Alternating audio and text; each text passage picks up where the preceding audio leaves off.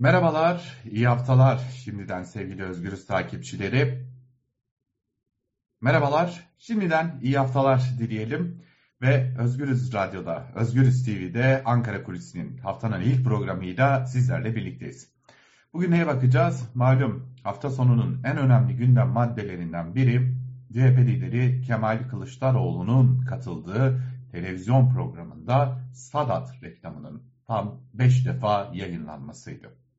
Tabi bu tartışmaları beraberinde getirdi. Bilinçli miydi, değil miydi, bu bir kumpas mıydı, değil miydi tartışmalarını beraberinde getirdi.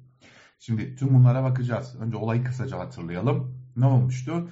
CHP lideri Kemal Kılıçdaroğlu TV100 ekranlarında Uğur Dündar'ın sorularını yanıtlarken alt bantta 8 saniyelik 5 defa Sadat reklamı yayınlanmıştı. Ve bu Sadat reklamında eli silahlı kişiler bulunuyordu ve bu silahlı kişiler bir kapıyı kırmak üzere hazırlık yapıyorlardı. Ve orada savunma sanayinin yüz akı ibaresi yer alıyordu Sadat için.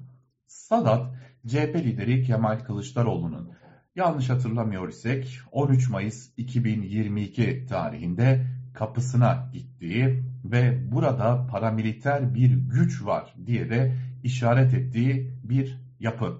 Bir kuruluş diyemiyoruz çünkü e, ne iş yapar, nerede faaliyet gösterir, bu faaliyetleri arasında paramiliter faaliyetler var mıdır, yok mudur soruları elbette ki güncelliğini koruyor. Fakat Sadat'ın bir de bir hedefi bulunuyor ki bu da Afrika adlı e, bir din devleti kurmak, dini İslam olan bir devlet kurmak, laikliği ortadan kaldırmak ve Türkiye'den Asya'ya, Afrika'ya kadar uzanacak geniş bir e, din devleti kurmak gibi de bir hedefinin olduğu zaten bilinen bir gerçeklik.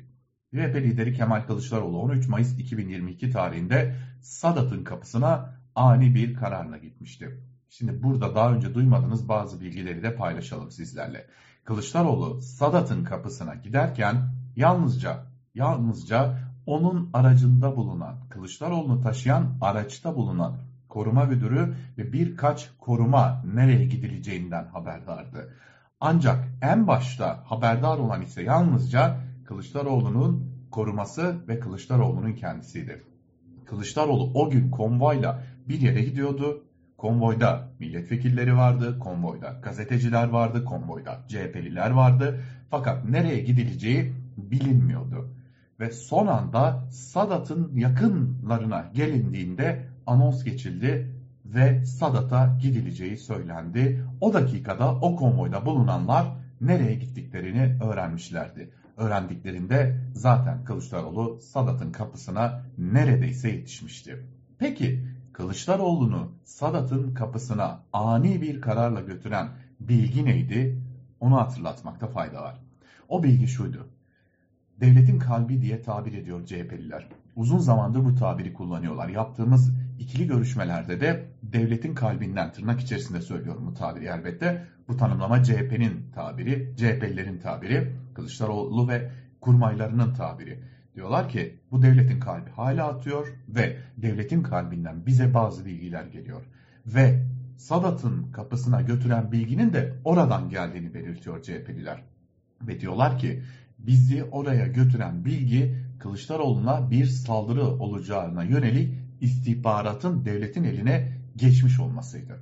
Kılıçdaroğlu bu yüzden oraya gitti. Tabi sadece gerekçe bu değildi. Aynı zamanda da Kılıçdaroğlu seçim güvenliğine ilişkin vurgu yapmak amacıyla da Salat'ın kapısına gitti.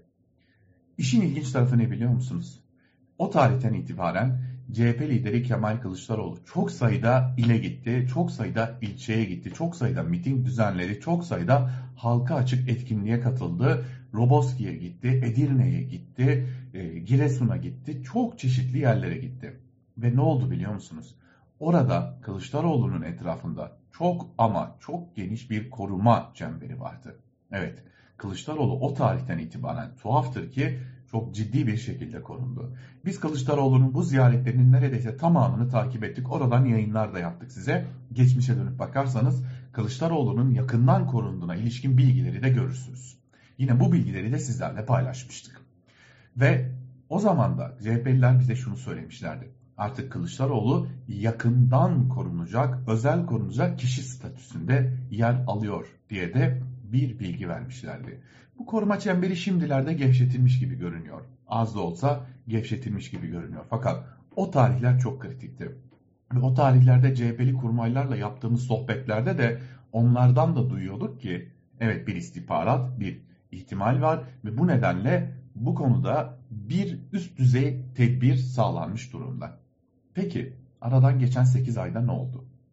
Hatırlayacaksınız Kılıçdaroğlu Sadat'ın kapısına gittikten sonra Sadat'ın CEO'su ya da Sadat'ın başkanı televizyon televizyon gezip ya da internet sitelerinin her birine üstelik iktidara yakın olan internet sitelerini kastetmiyoruz. İktidarla hiçbir ilgisi olmayan internet sitelerine ardı ardına beyanat vermek durumunda kalmış. Kendini izah etmeye çalışmıştı. Yok öyle bir şey bizim böyle bir derdimiz yok gibi gibi adeta ya hayır benim böyle bir hedefim yok demeye getirmişti. Fakat aradan 8 ay geçtikten sonra ne olduysa bir özgüven sahibi gibi yeniden bir özgüven kazanan bir isim gibi Kılıçdaroğlu'nun katıldığı canlı yayına diyeceğim ama canlı da değil bu bantan yayına e, saatini her şeyini planlayarak reklam vermiş. Burada kanalın kabahati var mıdır? Elbette ki vardır. Zaten bir televizyon kanalı neden Sadat gibi paramiliter olduğu iddia edilen bir yapıdan reklam alır ki sorusu apayrı. Buna, yakın, buna ek olarak neden ama neden Türkiye içinde faaliyet yürütmeyeceğini defalarca açıklayan Sadat, Türkiye'nin içine yönelik bir reklam verir. Daha da ötesi mal veya hizmet satmayan yani ne bir ciklet, ne bir e, gofret, ne bir bisküvi, ne bir araba satmayan ya da bir temizlik hizmeti vermeyen bir şirket. Esas işi ihalelere girmek olan, savunma ihalelerine girmek olan ve yurt dışında faaliyet yürütmek olduğu belirtilen bir şirket neden hiç kamuoyuna yönelik reklam vermeye ihtiyacı duyar? Elbette ki bu reklamın amacının bu olmadığı da buradan ortaya çıkıyor. Ve zaten Sadat'ın sahibi ya da Sadat'ın başkanı da sosyal medya hesabından yaptığı paylaşımda açık ve net söylüyor. Diyor ki biz bu programın yayınlanacağı saati biliyorduk, parasını verdik, Kılıçdaroğlu'na mesaj vermek için de bu reklamı yayınlattık diye de altını çiziyor. Aradan sadece 8 ay geçti. Kılıçdaroğlu Sadat'ın önünde uyarıda bulunmuştu. O uyarının ne kadar ciddi olduğu Kılıçdaroğlu'nun koruma çemberinin artmasıyla biraz ortaya çıkmıştı. Ve ortaya çıkan o reklam skandalıyla da biraz daha katmerlenmiş oldu. Türkiye tarihinin en kritik seçimine giderken çok kritik günlerden geçeceğimizi de bir kez daha hatırlamış olduk. Ankara Kulisi'nden bugünlük de bu kadar. Hoşçakalın.